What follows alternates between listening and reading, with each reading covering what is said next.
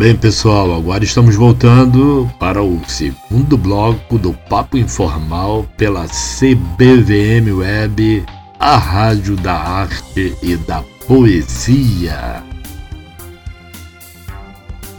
E como eu falei no final do primeiro bloco, nós íamos tomar um cafezinho para esquentar a palavra e ir à contabilidade. Para quem não sabe onde é a contabilidade, é aquela famosa primeira porta do lado esquerdo.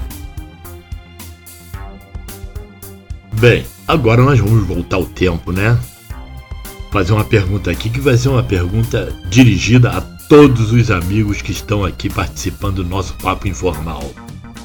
Primeiro, você, Ritinha. Qual foi a emoção que você sentiu quando você foi comunicada pelo Banerj para se apresentar e começar a trabalhar? Fala para nós. Borges, quando eu recebi a notícia que tinha passado para o Banco do Estado, a emoção foi muito grande. Minha, da minha mãe, e o curioso eu vou te contar.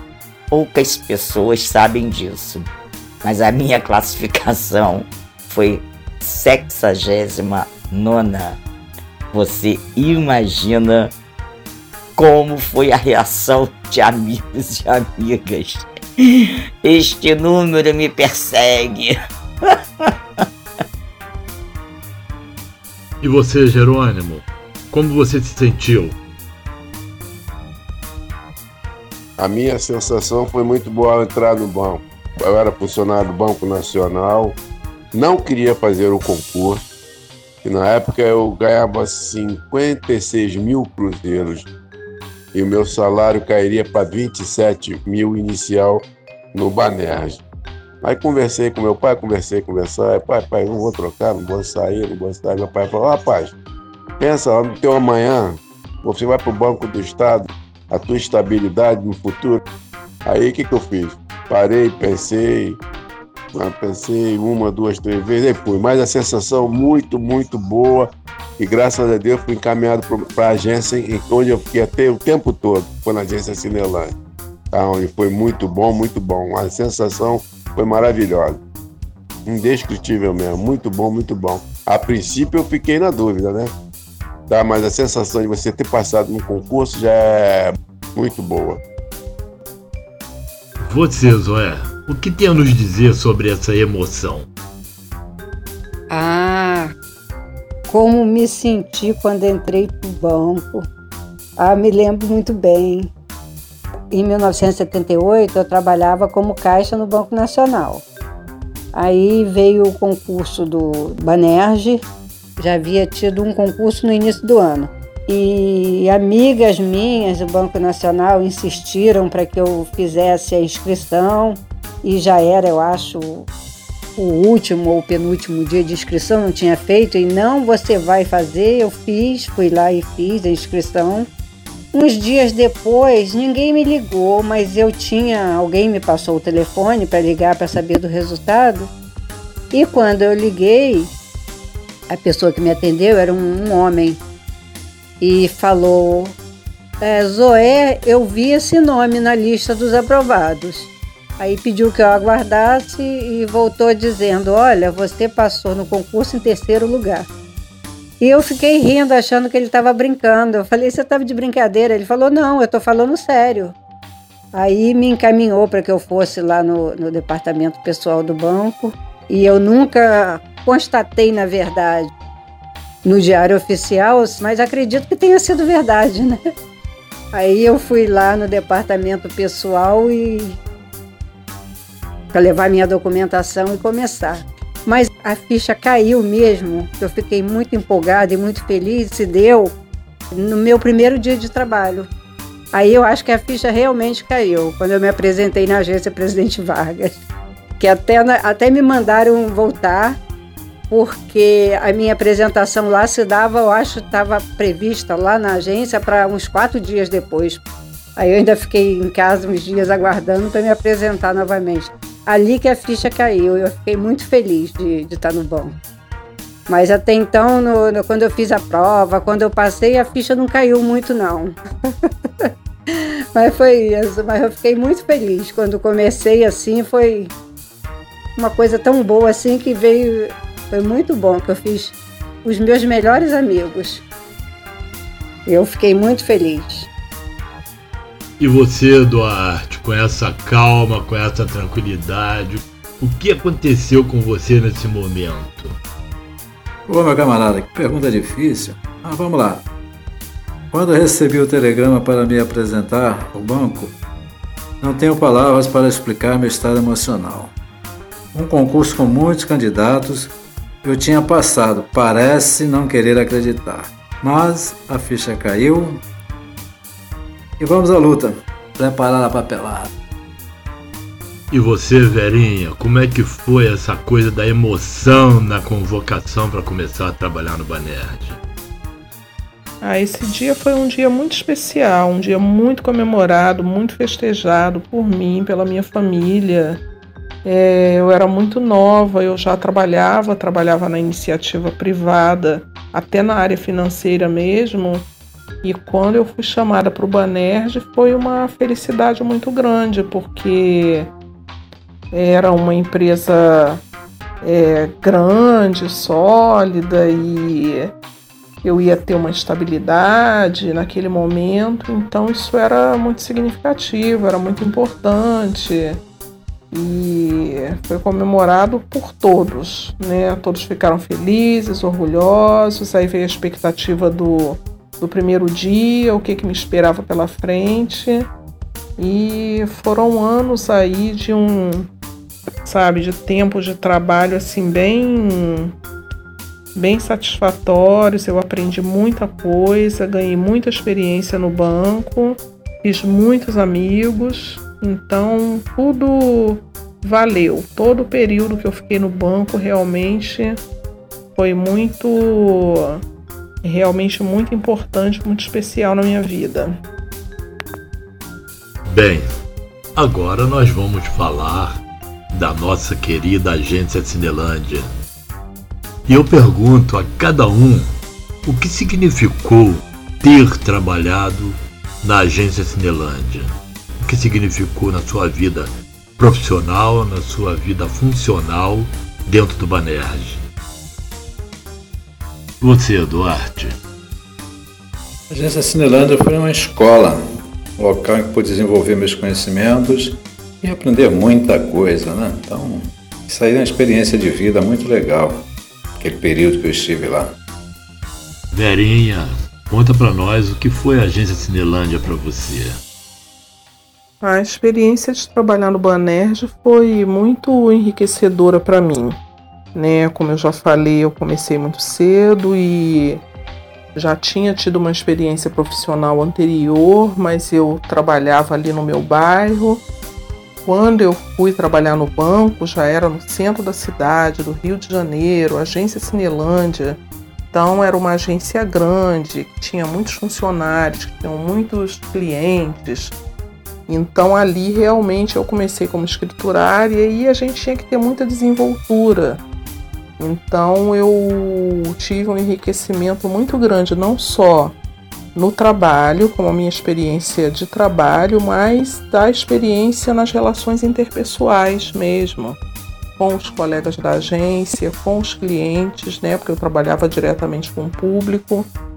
Então isso foi muito enriquecedor na minha vida, porque eu era uma pessoa é, um pouco tímida e a partir dali não tinha como ter timidez ali na agência Cinelândia, né? A gente tinha que chegar e realizar o nosso trabalho, ter segurança é, para lidar com o público, que era um público muito diverso, né? Então realmente o trabalho, o serviço também era muito diversificado, então a gente tinha que entender de várias situações ali para poder dar um bom atendimento. Então eu ganhei muita experiência profissional, assim, muita desenvoltura de vida é, trabalhando ali na agência Cinelândia por causa dessa diversidade do tamanho que tinha a agência e de com quantas situações a gente tinha que lidar ali. Eu trabalhei bastante tempo, trabalhei um bom tempo na agência Cinelândia e depois fui para outra agência é, como caixa e já lidei com várias pessoas ali também no caixa. Então o Banerj realmente foi uma vasta experiência para mim que me deu assim base para outras coisas que eu fiz depois na vida, entendeu? Foi muito significativo mesmo, muito significativo. Jerônimo, o rei da magia carioca. O que foi a agência Cinelândia para você, Jerônimo? Conta aí. O Banerj foi tudo na minha vida, meu lado profissional.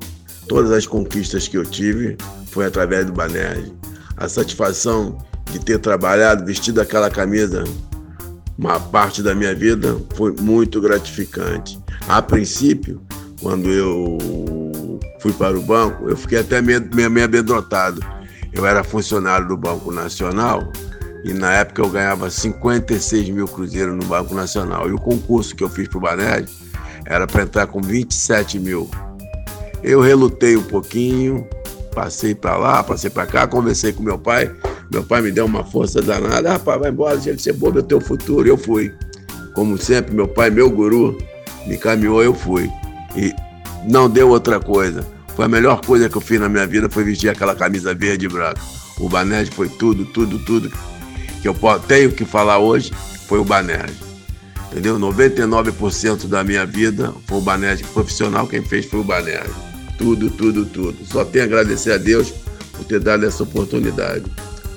E dali conheci a, a família que nós fizemos naquela agência. Alguns você não pegou, como você já disse, que tinha gente que era de outra época, da época de Dom Pedro. Mas não, tudo gente boa. Banerj, Banerj, acima de tudo. É Deus no céu e Banerj na terra, no lado profissional, com certeza. Porque aquilo foi muito bom para nós. Ritinha, nossa querida amiga praiana, que saiu de lá da beira da praia e veio ter uma experiência na agência Cinelândia. Conta para nós, Ritinha, o que significou para você na sua vida profissional e funcional dentro do Banerj. Vanei Borges. Trabalhar na agência Cinelândia do Banerj foi a melhor coisa que aconteceu na minha vida, onde eu construía outra família, amizade, nosso amor, pelo nosso carinho um com os outros, mesmo o banco acabando com todos os problemas, cada um tendo que seguir suas vidas, nós continuamos amigos. Desde 1997, né? Que houve a mudança, tudo, muita gente saindo, muita gente sendo mandada embora, mas a agência Cinelândia nunca ficou sem o amor entre nós. Então, para mim, foi muito, muito importante ter trabalhado e esta nossa convivência foi assim e é muito assim, prazerosa na minha vida. Eu não sei se eu estaria tão feliz hoje como eu estou em poder estar junto de todos e com muita saudade dos nossos encontros. Você, Zoé, o que significou para você trabalhar na agência Cindelândia e a sua experiência na agência lhe foi bastante útil na sua vida profissional e funcional dentro do Banerj? Funcionalmente e profissionalmente, na agência Cinelândia, o meu sentimento assim não, não é diferente das outras agências que eu trabalhei antes da Cinelândia. Agência Presidente Vargas, Agência Rio Branco. O meu sentimento é o mesmo. Tive muita gratidão por tudo, por ter sido no Banerj. Foi um banco assim que me que me proporcionou assim eu me manter financeiramente razoavelmente bem o sentimento da Cinelândia não foi assim diferente das outras. Eu tive sempre muito bom relacionamento nas agências anteriores também, fiz amigos que infelizmente depois não tivemos mais a oportunidade de nos reencontrarmos, como foi o caso da Cinelândia. Mas tem, eu tenho amigos, por exemplo, da primeira agência que eu trabalhei, que fiquei quase oito anos, a Presente Vargas, eu me relaciono até hoje. Falando de sentimento, é de gratidão pelo trabalho que eu executava, eu sempre gostei, eu fiz com amor. Então, meu sentimento é de gratidão por tudo, por todo o tempo que eu fiquei no banco, não só na Cinelândia. Bem, eu vou contar aqui uma história que foi um do, diante de tantos fatos que eu assisti engraçados dentro da agência com funcionários, com colegas, com clientes. Tem uma história que eu nunca esqueci, foi com o Carvalho. Todos lembram bem do Carvalho, aquele meninão grandão, alto, forte ele, como todos quem conheceu ele sabe, ele tinha uma virtude de imitar vozes de pessoas famosas. E ele tinha um costume muito de imitar o Chacrinha. Em determinado período ele estava trabalhando lá no final 8. Eu e Almeir trabalhando no final 7 e ele no 8 e 9. Não lembro quem era o outro que trabalhava com ele. E Carvalho um dia chegou lá, começou a trabalhar, entrou na agência calado, calado, não falava nada, deu um bom dia lá muito assim, sem graça. O Almeir vira para ele e diz: Carvalho, o que, que aconteceu com você? O que, que houve contigo? Ali, rapaz, hoje eu não estou muito bem, não. Falei, mas o que, que aconteceu, rapaz? Fala aí, conversa com a gente. Aí ele: Não, cara, olha só. Eu chego aqui todo dia imitando o Chacrinha, né? Eu tive um sonho. O Chacrinha veio e falou comigo que é pra eu parar de imitar ele, que se eu continuar a imitar ele eu vou morrer. Então eu não vou mais imitar ele não. E sabe o que aconteceu? Desde aquele dia o Carvalho não imitou mais ninguém. O medo dele foi tanto que ele não imitou mais ninguém. Eu quero agora saber do, dos meus amigos, tenho certeza que todos vivenciaram fatos extremamente curiosos dentro daquela agência.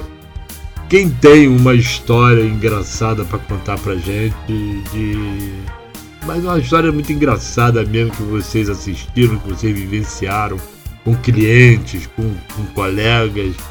Vamos, vamos lembrar isso aí? Vambora! Tem aqui o, o, o Duarte, ele me contou uma história bastante curiosa e ele vai contar agora para todo o público, para todos os colegas, uma, uma, cena que ele assistiu na frente dele com dois clientes. Vamos lá, Duarte, conta aí para nós. Fato engraçado que aconteceu na agência. Teve um dia que tinham dois, dois senhores que estavam na minha fila, no meu caixa. Um adorava o governo do momento e o outro não suportava. Estava eu vi na fila um atrás do outro lá, e eu, eu perguntei, ô Heitor, e aí, já passou por Laranjeira hoje? Foi só bastante. Os dois começaram a discutir, saíram no tapa, foi preciso o PM interferir lá para apartarem os dois. Muito engraçado. E você, Ritinha, o que tem a nos contar? Nós temos muitos fatos engraçados na nossa agência Cinelândia. Mas eu tenho um fato que eu nunca esqueci. E é com uma amiga nossa muito, muito querida, muito carinhosa, mas que a vida inteira eu via com aquele batom lindo vermelho em sua boca. E um dia, o que, que aconteceu? Não sei porquê, ela estava sem batom. Eu não aguentei. Eu levei um susto e ri muito. Para mim, este fato foi muito, muito engraçado. Será que vocês adivinham quem é? Vou dizer só uma coisinha. Começa com a letra Z. Jerônimo, o que foi que você assistiu ou vivenciou de muito engraçado e que você nunca mais esqueceu dentro da agência Cinelândia. Conta aí pra nós. Pô, um lance muito engraçado, engraçado acontecia que eu não esqueço nunca na minha vida. Aconteceu comigo. O velho Nilson falou que cortava cabelo. Aí eu não acreditei, falei, pô, então vai cortar meu cabelo. Aí, pô, foi cortar. Ele trouxe a tesoura dele, nós fomos lá pro banheiro lá embaixo. Meu Deus do céu, que bagunça que ficou. Basílio, Romero, todo mundo me encarnando. Foi uma baita de uma encarnação. Até a hora do almoço. Isso eu não posso esquecer nunca na minha vida. O senhor Nilson, o grande velho Nilson, amigão, ele cortava e cortava o cabelo bem. E era o único corajoso, foi eu lá. Entendeu? Muito, muito, muito legal mesmo. Isso marcou muito, muito engraçado na minha vida, aquele filho da mãe me encarnando. Primeiramente o Basílio, jacaré! Cortando cabelo com o Nilson. Ele, Romero, o Carlão, todo, todo mundo me encarnaram. Até a hora do almoço com essa, essa encarnação. Todo mundo me encarnou depois, toda, toda a gente. Pode achar que eu não vou falar da Banega, não vou falar nada, não. Nós só temos vitória lá, pô. O time fraco que nós tínhamos, nós sempre chegávamos em algum lugar. É muito bom isso. Verinha, conta pra nós e pra nosso público aqui do Papo Informal o que aconteceu que você viu que nunca mais esqueceu de tão engraçado dentro da agência Cinderland. Conta pra nós. Ah, aconteciam muitas coisas engraçadas na agência, eu acho que praticamente todos os dias, né, com aquele fluxo enorme de pessoas que tinha dentro do banco. Antigamente, né, naquela época não tinha caixa eletrônico, não tinha internet, não tinha essa facilidade que as pessoas têm hoje, então a clientela era toda dentro da agência para resolver os seus os seus problemas financeiros, as suas situações, então era tinha bastante fluxo a agência. Então acontecia muita coisa engraçada, tanto com entre clientes e funcionários, entre os funcionários, entre os clientes. Aconteceu muita coisa, assim, mas que eu lembro uma coisa que era muito engraçada na época, porque nós pagávamos né, aos funcionários públicos, então as pessoas iam todos os meses, as mesmas pessoas estavam lá dentro da agência para poder receber pagamento, pensão, aposentadoria. E tinha uma, uma cliente e ela levava filha. Todo mês ela levava filha e às vezes ela ia fora do dia do pagamento. E aí ela sentava na mesa do gerente para pedir o dinheiro para poder voltar para casa, porque ela às vezes ela ia com dinheiro, né, com a passagem para receber o dinheiro dela, quando chegava lá não era o dia, e aí ela às vezes não tinha dinheiro para voltar. E aí ela sentava na mesa do gerente, dava uma choramingada e tal. E ela levava a filha, uma filha pequena, que devia ser Alexandra, o nome da menina. E a menina era levadíssima. A menina subia aquela escada que tinha lá no meio da agência, descia e a mãe ficava gritando no meio da agência, a agência lotada, e a mãe gritando: Xanda! Xanda! Volta aqui, Xanda! Então isso aí era um clássico. Todo mês aí a gente apelidou ela de mãe de Xanda, porque a gente não sabia qual era o nome da mulher, da cliente, e a gente apelidou ela, e mãe de Xanda chegou. E a gente já sabia que era o dia do pagamento dela. E entre outras coisas aí que outros colegas vão contar, tem várias. Tanto que quando a gente saía assim às sextas-feiras, a gente praticamente só conversava sobre os assuntos, sobre a resenha da semana na agência Cinelândia. Era muito bom. E você, Zoé, o que você tem para contar de tão engraçado pra gente que você guardou até hoje na sua memória? Conta pra nós, vai. O público quer saber. Uma coisa engraçada. Olha, é, tem muita, eu tenho muitas lembranças assim de, de muitas coisas engraçadas. Mas tem uma que ficou marcada assim, que não dá para esquecer, é que um certo dia chegou um senhor no meu guichê para pagar umas contas, né? Mas ele tinha assim um aspecto de, de hippie. Não tinha um jeito assim muito de pessoas de tem higiene. sabe? Ele era assim, careca em cima da cabeça, atrás tinha cabelo já meio, meio grisalho assim de rabinho, uma bolsa atravessada assim no corpo, a roupa não, não era assim muito com aspecto de limpo. Aí foi falar comigo sobre o que ele ia pagar e me chamou de tia. Quando ele me chamou de tia, eu senti aquele impacto, né? Porque afinal de contas, não, é, eu não, não tinha como eu ser tia dele, porque ele aparentava muito mais velho que eu, né?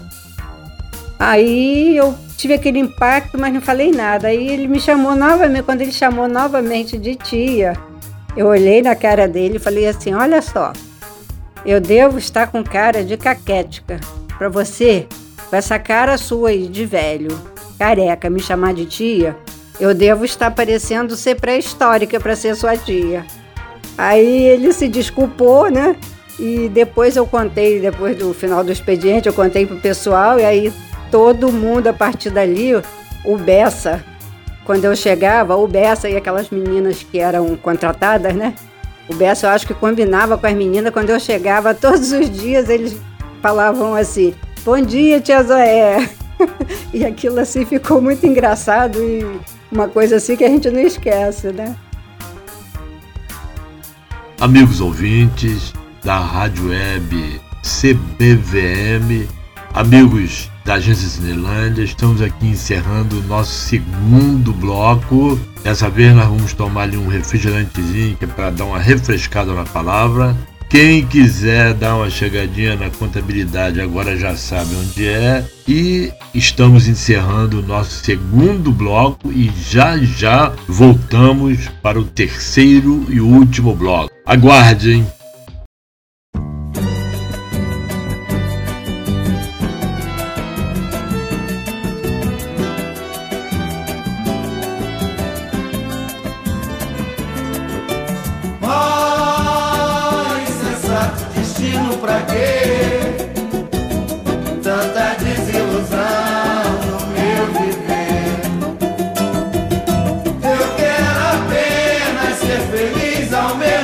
De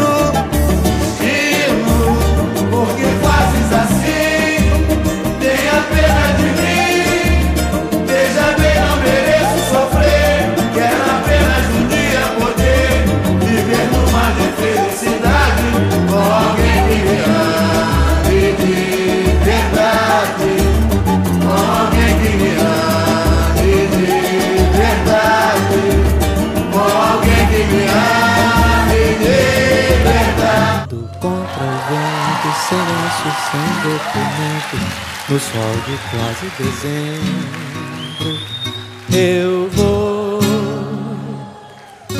O sol se reparte em crimes, espaçonais, guerrilhas, em cardinales bonitas.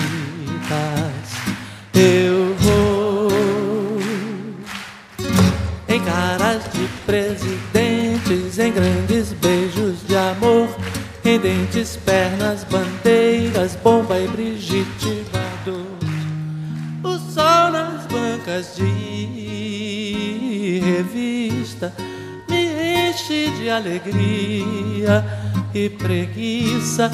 Quem lê tanta notícia, eu vou por entre fotos e nomes, os olhos cheios de cores, o peito cheio de amores. Vãos, eu vou, por que não? Por que não? Por que não? Por que não? Ela pensa em casamento e eu nunca mais fui à escola sem lenço, sem documento. Eu vou, eu tomo uma Coca-Cola. Ela pensa em casamento e uma canção me consola.